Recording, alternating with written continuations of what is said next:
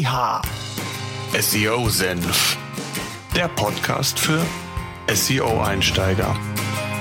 Wir zeigen dir, worauf es bei der Suchmaschinenoptimierung ankommt. Yeehaw!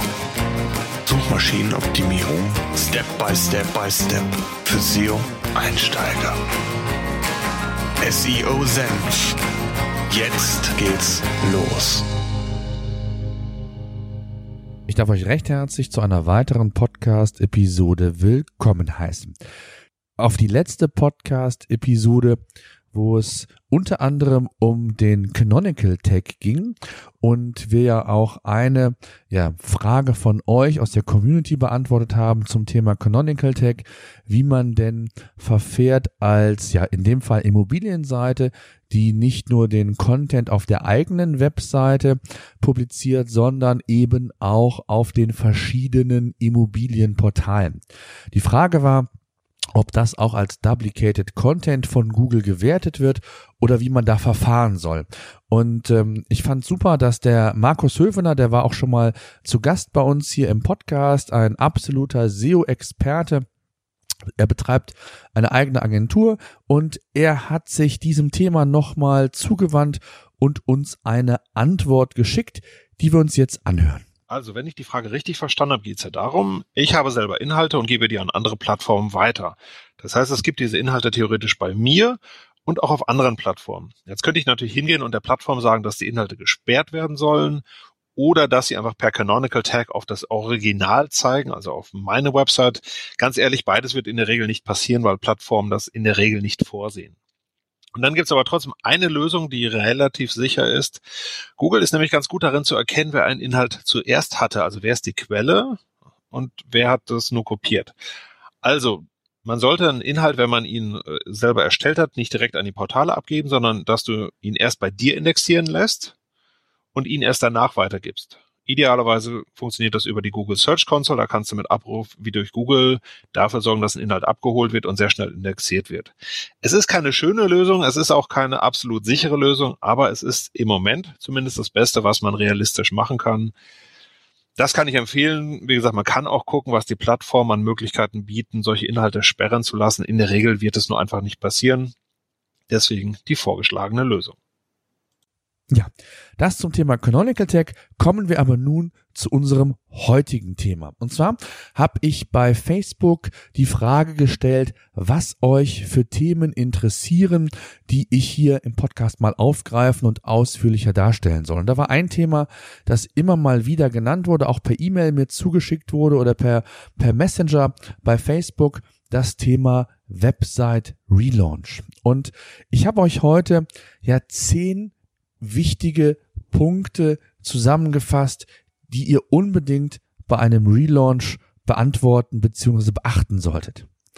Äh, bevor ich aber damit anfange, noch so zwei Dinge, die ich immer wieder gefragt werde, warum man denn überhaupt einen Relaunch umsetzen sollte. Also was sind die Ziele eines Relaunches und worauf gilt es zu achten? Letztlich ist das erste Ziel für die meisten natürlich, man möchte moderner daherkommen. Man möchte mit der Zeit gehen, vielleicht neue Services anbieten und Inhalte äh, bieten, die gegebenenfalls ja einen Mehrwert, nicht, nicht nur einen Mehrwert bieten, sondern final auch vielleicht zu mehr Anfragen und zu mehr ja Business, mehr Geschäft führen. Gegebenenfalls ist vielleicht sogar auch der nächste Step zu sagen, ich möchte einen eigenen Online-Shop. Also die Entwicklung oder die Weiterentwicklung, das Mitgehen mit der Zeit und natürlich auch die Anforderungen, die meine Interessensgruppe, meine Zielgruppe habe, die möchte ich letztendlich befriedigen. Und dabei ist es ganz wichtig, wenn ich einen Relaunch umsetze, sollte in Sachen Sichtbarkeit ja kein, keine Einbußen erfolgen. Das heißt, ich möchte weiterhin sichtbar bleiben, auch bei einem entsprechenden Relaunch. Und da sind wir schon bei einem ganz großen und sehr häufigen Problem, dass nach Relaunches die Sichtbarkeit zum Teil signifikant einbricht und dann die Leute auf uns zukommen und uns Fragen stellen. Was ist denn der Grund? Warum bin ich denn von Sichtbarkeit X äh, nahezu gegen Null tendierend äh, herabgestuft worden, obwohl ich doch äh, nach allen nach bestem Wissen und Gewissen hier mit modernen äh, Content-Management-Systemen und Strukturen gearbeitet habe. Darauf komme ich gleich in meinen zehn wichtigsten Punkten, was Gründe dafür sein können und worauf ihr unbedingt achten müsst. Ganz wichtig in dem Zusammenhang ist natürlich auch, ähm, ein Relaunch sollte immer mit dem Ziel umgesetzt werden, dass ich grundsätzlich besser werden möchte. Ich möchte vielleicht sogar an Sichtbarkeit gewinnen. Also ich möchte einen signifikanten Schub haben, was die Rankings angeht. Ich möchte mehr bieten und ich möchte dem Nutzer ein quasi ein Aha-Erlebnis bieten, damit er merkt, hier hat sich nicht nur optisch was auf der Seite verändert, sondern ich kriege insgesamt wesentlich mehr Informationen, die mich in meinem Handeln, in meinen Überlegungen weiterbringen. Schauen wir uns aber mal die zehn Punkte konkret an. Ganz wichtig und an erster Stelle, das empfehle ich eigentlich jedem, ist die aktuelle Webseite sehr, sehr genau zu analysieren. Und damit meine ich nicht nur augenscheinlich, was kann ich besser machen am Layout, sondern auch ähm, viel tiefgehender zu schauen, welche Bereiche, welche Content-Bereiche, welche Produktbereiche, je nachdem, was ich für Seiten habe, wie die Seiten aufgebaut sind, funktionieren wie gut. Also, ich schaue mir Analytics an. Ähm, was sind die am häufigsten aufgerufenen Themenbereiche, Segmente, Gruppen, egal wie, ihr müsst schauen, wie ihr das Ganze äh, aufgeteilt beziehungsweise selbst segmentiert habt und versucht dort entsprechende Ergebnisse zu erfassen, welche Art von Themen, welche Art von Content oder aber auch Produkten eure Nutzer oder eure Zielgruppe scheinbar am meisten interessiert hat. Dann ist natürlich auch wichtig zu schauen, wie ist die organische Entwicklung insgesamt auf der Seite? Welche Bereiche funktionieren hier sehr gut, welche weniger gut? Hier unterstützt euch nicht nur Analytics oder die Search-Konsole, sondern auch eben SEO-Tools wie das von PageRangers beispielsweise, wo ihr sehr gezielt auch Analysen fahren könnt. Dann ist es ganz, ganz wichtig, dass ihr, und ich nenne es ja immer äh, den On-Page-Bereich, also quasi die On-Page-Optimierung, also all die Fehler oder all die Dinge, die ihr explizit an eurer Webseite verbessern könnt, äh, sind für mich immer so das Fundament eurer Webseite beziehungsweise das Fundament für gute Rankings. Und auch in dem Fall ist es so, dass man bei einem Website Relaunch quasi ein neues Fundament bauen sollte und die Altlasten, die man vielleicht mitgetragen hat, ähm, zu entfernen und eben mit einem ja gestärkten Fundament äh, in die in das Rennen bei Google um gute Rankings zu gehen. Und da wäre natürlich in erster Linie, ich habe euch mal so ein paar Dinge zusammengefasst, wo ihr unbedingt darauf achten solltet, dass ihr einen guten klickstarken Title habt, eine Meta-Description, dass sie die optimale Länge haben. Ähm, Stichwort Snippet-Optimierung. Auch hier habe ich einen Podcast zugemacht. Solltet ihr euch unbedingt anhören, ist ganz, ganz wichtig, denn es ist unheimlich wichtig zu wissen, dass der Titel, die Meta-Description ja der Sucheintrag bei Google ist und ihr den beeinflussen könnt. Und ist dieser beispielsweise zu lang, dann gibt es die berühmten, die berühmten drei Punkte. Es wird also der Titel abgeschnitten und der Nutzer erfährt gar nicht oder sieht gar nicht, äh, was dort alles vielleicht noch Wichtiges steht. Also, achtet darauf, ob den optimalen Titel, die Meta-Description, dass die vorhanden sind. Oftmals erlebe ich es in der Praxis, dass gar keine vorhanden sind. Dann ist es so, dass Google versucht, eigene Titles, Description aus dem ja meistens ersten Drittel eures Inhalts, also des Webseiteninhalts zu generieren. Und ihr könnt euch vorstellen, Google versteht zwar schon sehr, sehr viel, aber das ist nicht immer optimal und das sollte man auch Google nicht in die eigenen Hände legen, sondern hier sollte man wirklich jeder Seite einen individuellen Titel und Meta-Tag entsprechend mit auf den Weg geben. Dann gehört natürlich auch eine gut strukturierte Seite, Stichwort H-Überschriften dazu. Überprüft diese. Habt ihr immer eine H1-Überschrift, die standardmäßig quasi eure Headline ist und die dann nach Struktur, je nach Länge eures Textes in der Chronologie H1 bis H6 durchdekliniert wird, um ja nicht nur dem Leser Struktur zu geben, sondern eben auch Google. In dem Zusammenhang, was das Thema On-Page angeht, gilt es natürlich auch nochmal das Thema Bildoptimierung zu nennen. Auch hier habe ich eine sehr, sehr ausführliche Podcast-Episode zu gemacht. Achtet darauf, dass die Bildgrößen Stimmen nicht zu groß sind. Stichwort Ladezeit. Ähm, ganz wichtig in dem Zusammenhang ist auch nochmal das Thema, auch die Bilddaten sollten sprechende URLs haben. Also nicht irgendwie Bild 1, 2, 3, 4, 5, sondern wenn ihr einen gelben Sneaker anbietet, mein Lieblingsbeispiel, dann sollte das Bild auch gelber Sneaker, Adidas oder was auch immer heißen, aber eben nicht mit einer äh, universellen, äh, mit einer uni universellen Namensgebung daherkommen. Dann, was man immer wieder vorfindet, sind relativ viele 404-Fehler, also dass die Seite nicht erreichbar ist. Zu viele davon ist nicht gut, nicht weil vielleicht das Ranking darunter leidet, sondern weil einfach mögliche ja Traffic verloren geht. Vielleicht habt ihr mit den Seiten bei Google relativ gut gerankt ähm, und habt entsprechend Traffic darüber gezogen für die eigene Webseite. Und wenn die 404 Fehler entsprechend vorhanden ist, also der Inhalt leer ist, dann geht euch, geht euch wichtiger Traffic verloren und deswegen solltet ihr hier unbedingt darauf achten, dass das alles sauber ist. Tja, wie ihr das Ganze überprüfen könnt, nochmal hier der Hinweis mit dem Tool beispielsweise von pagerangers.com, aber auch jedem anderen SEO-Tool habt ihr die Möglichkeiten, oder zumindest bei, mit vielen SEO-Tools, die Möglichkeiten eben genau diese Fehler zu lokalisieren und entsprechend zu beheben. Und das solltet ihr unbedingt bei einem Relaunch machen, also nicht mit den Altlasten äh, und den Fehlern dort neu erneut an den Start geben, denn wir wollen ja, und erinnert euch an das Ziel, wir wollen ja mit, letztendlich mit einem neuen Website-Relaunch besser werden, mehr Sichtbarkeit aufbauen, Mehrwert liefern für den Nutzer und da gehört das einfach dazu.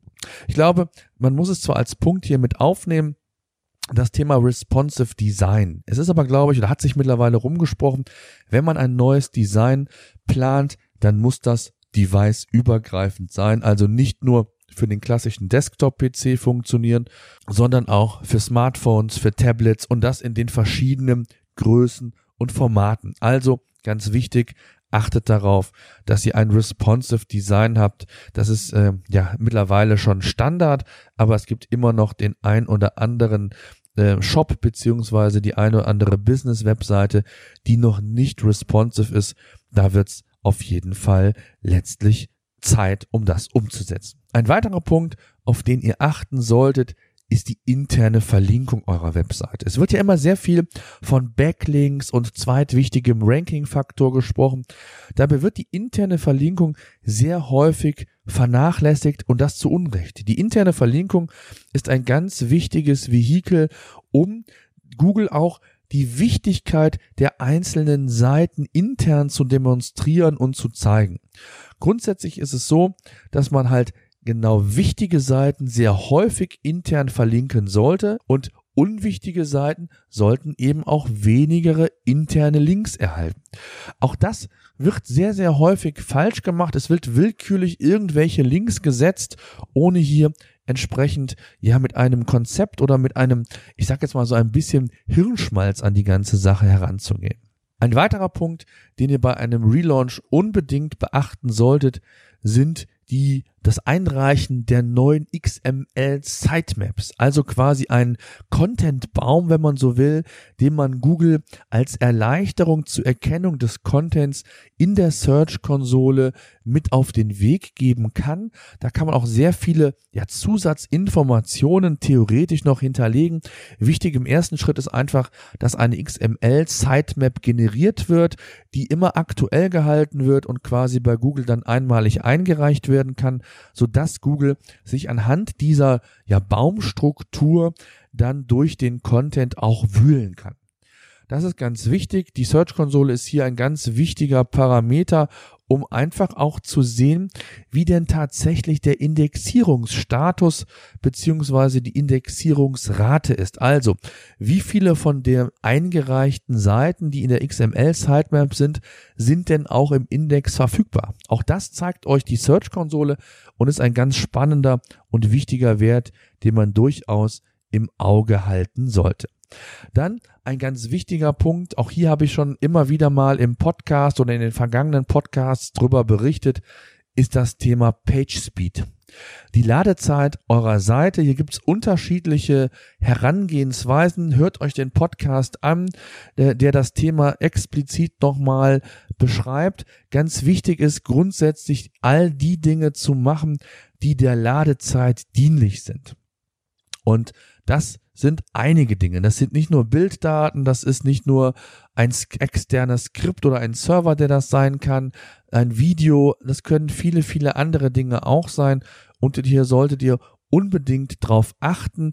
Ähm, die Statistiken beziehungsweise die, die, den Page Speed könnt ihr über verschiedene Varianten prüfen. Zum einen ebenfalls in der Search-Konsole, dann in, unter dem Stichwort Crawling-Statistiken, dann gibt's auch bei Analytics einen, ja, das ist so ein Wert, der ist nicht so ganz gut, es ist eher so ein durchschnittlicher Wert, wobei als Indikator, der auch zu nutzen ist, ähm, das ist die durchschnittliche Ladezeit. Auch hier könnt ihr ähm, den Report unter Website Geschwindigkeit ist das, glaube ich, bei Analytics, könnt ihr das nachvollziehen, wie da die durchschnittlichen Ladenzeiten sind. Und insbesondere spannend wird natürlich zu sehen sein, ob sich nach dem Relaunch hier vielleicht die Werte sogar verbessern. Dann gibt's natürlich auch noch weitere Tools, die hatte ich euch aber auch in der PageSpeed Ausgabe in den Show Notes hinterlassen von Google, das PageSpeed Tool. Äh, es gibt auch noch andere. Wie gesagt, schaut da am besten nochmal in die Show Notes der Episode zum Thema PageSpeed rein. Dann solltet ihr unbedingt darauf achten, wenn ihr Strukturveränderungen an der URL vornehmt, die in Anführung, die in Klammer auf mit sehr, sehr viel Vorsicht zu genießen sind, Klammer zu, dann solltet ihr darauf achten, dass ihr die richtige Weiterleitung setzt. Ich habe einen Fall gehabt bei uns im Kundenklientel, die sind auf uns zugekommen oder auf mich zugekommen und haben sich gewundert, sie haben sehr, sehr viel Geld für eine Webseite, eine neue Webseite ausgegeben, eine, ein tolles Design, äh, neue Struktur der Webseite und der, und die Auswirkung war, dass die Seite bei Google in der organischen Suche nahezu auf null in Sachen Sichtbarkeit zurückgefallen ist. Und dann kam natürlich die Frage auf, was haben wir falsch gemacht? Und es hat sich nachher herausgestellt, dass wirklich ganz ein ganz einfaches, banales Ding dafür verantwortlich war, eine Veränderung der URL-Struktur. Es wurde ein neues Content-Management-System verwendet, das von Hause aus dann scheinbar eine andere Basis-URL-Struktur vorgesehen hatte. Da wurde ein ja, da wurden dann einfach eine, eine Ordner quasi dazwischen geschoben, das sich CMS nannte. Alles andere blieb gleich, aber bei Google sind diese Seiten natürlich nicht indexiert. Die anderen Seiten wurden quasi abgeschaltet und die Folge war, dass die Rankings, die die alten URLs aufgebaut hatten, ja nicht mehr wirkten, weil 404 Fehler, weil nicht erreichbar und ergo äh, wurden dann die qualifizierten Besucher ins Nichts geführt. Und da ist es natürlich ganz wichtig, dass ihr die alte URL-Struktur auf die neue Seite für Seite weiterleitet über eine sogenannte 301 Weiterleitung. Jetzt müsst ihr keine Sorge haben, ihr müsst nicht jede einzelne Seite ähm, einzeln per 301 Weiterleitung oder Snippet quasi ähm, dazu bewegen. Nein, das kann man auch im Gesamten machen. Da gibt's also entsprechende Möglichkeiten, die ihr hier entsprechend nutzen könnt. Ein ganz wichtiger Punkt, und da kommen wir schon zum vorletzten Punkt in meiner zehn Punkte Liste, äh, die ihr unbedingt beachten solltet, ist die Content-Strategie zu überprüfen. Also, ist der Inhalt, den ich publiziere, für meine Zielgruppe relevant? Handelt es sich um hochwertigen Content? Ist er gut strukturiert? Ist die interne Verlinkung, auch das hatte ich eben wieder angekündigt oder angemerkt, entsprechend gut gesetzt? Beachtet auch in dem Zusammenhang, dass eine gewisse Länge an Text notwendig oder sinnvoll ist, gerade insbesondere in Bezug auf Wettbewerb, vielleicht auch auf B2B-Angebote, wo man eher mit Bilddaten, mit kurzen ähm, Beschreibungen vielleicht arbeitet. Schaut irgendwie, dass ihr ähm, entsprechende Texte bekommt und grundsätzlich kann man sich hier die Faustregel merken, dass natürlich auf der einen Seite die Relevanz und Qualität ein ganz, ganz wichtiges Thema ist, aber dass ein eher ausführlicher, gut strukturierter Text in der Regel besser rankt als ein kurzer. Das ist nicht immer so, da gibt's Ausnahmen, aber so als Faustregel kann man sich das durchaus mal merken. Tja, und dann ist Folgendes. Ähm, wenn ihr schon dabei seid, eure Content-Strategie zu überprüfen, dann solltet ihr auch schauen, ob ihr nicht Quellen, Möglichkeiten, einen Platz schafft, wo ihr zusätzlichen Content präsentiert, generieren könnt, um noch mehr, ja, Mehrwert zu bieten, mehr Service zu bieten, aber auch um die Sichtbarkeit bei Google letztendlich weiter zu steigern. Und das kann man in Form eines Blogs, Ratgebers, Magazin, wie auch immer man das nennen möchte, kann man das theoretisch umsetzen, um so wirklich sehr, sehr gezielt auch hier sich in dem Bereich Sichtbarkeit, Content weiterzuentwickeln. Kommen wir zu einer Zusammenfassung, zu einem Fazit. Grundsätzlich ist es wichtig, dass ihr euch den Relaunch, bevor ihr den umsetzt, gut plant. Analysiert die alte Seite. Und ein Relaunch ist nicht nur aus technischer Ebene zu sehen, sondern eben auch aus inhaltlich struktureller Sicht. Ähm, ganz, ganz wichtig, bietet einen Mehrwert oder was ist der Mehrwert im Vergleich zum Wettbewerb? Bietet besseren Content, mehr Struktur in der Webseite, Stichwort Usability ist hier zu nennen, das Thema User Experience ebenfalls. Und und das ist das Wichtigste, was ich euch hier an der Stelle mit auf den Weg geben möchte, optimiert die alten Fehler weg, baut nicht auf ein altes Fundament auf, sondern versucht ein neues Fundament zu bauen. Stichwort On-Page-Optimierung, das Fundament für gute Rankings ist ein ganz essentieller Teil, wenn es um einen Relaunch geht. Und da sind wir auch schon beim Thema ein Relaunch hört sich im ersten Moment relativ simpel an. Ihr beauftragt eine Agentur, habt vielleicht in-house einen Designer, der ein neues Layout konzipieren soll, der im besten Fall äh, auch noch ein neues Content-Management-System nutzen soll. Und genau das ist das Problem. Hier gibt es einfach einige Dinge zu beachten. Die habe ich euch hier mal zusammengefasst, es gibt noch einige Dinge mehr. Das hängt aber letztendlich auch vom Umfang der Seite an. Seid ihr international tätig? Da wäre das Stichwort Länderkennung, HRF Lang äh, noch Themen. Ihr seht schon, das ist ein sehr komplexes Thema, aber wenn ihr so die Basics einfach mal mitnehmen wollt, dann habt ihr hier mit diesen Punkten schon sehr viel erreicht und sehr viel geschafft. Und ich bin mir sehr sicher, wenn ihr äh, strukturiert an dieses Thema rangeht, entsprechende Analysen fahrt, dann werdet ihr einen Relaunch ja A nicht nur so umsetzen können, dass ihr im besten Fall so gut wie keine Sichtbarkeitseinbußen habt, sondern im besten Fall sogar mehr Sichtbarkeit gewinnt und entsprechend die Entwicklung eurer Webseite durch den Relaunch gestaltet werden kann. Ja, das soll es für diese Podcast-Episode gewesen sein. Ich hoffe, ihr konntet wieder einiges mitnehmen. Wie immer fasse ich das Thema in den Show Notes ausführlich für euch zusammen. Wenn Fragen sein sollten, nutzt unseren Hörerservice unter seosenf.de slash eure minus seo minus Fragen. Wir sind bei Facebook unter der Gruppe, äh, in der Gruppe SEOsenf erreichbar. Dort immer wieder gerne Fragen stellen. Ich gehe ausführlich entweder bei Facebook darauf ein oder eben hier, wie wir das auch immer wieder mal machen, im Podcast selbst. Das soll es gewesen sein. Ich danke. Bis demnächst. SEO Senf, der Podcast für SEO-Einsteiger. Wir zeigen dir, worauf es bei der Suchmaschinenoptimierung ankommt. Ja. Suchmaschinenoptimierung Step by Step by Step für SEO-Einsteiger. SEO Senf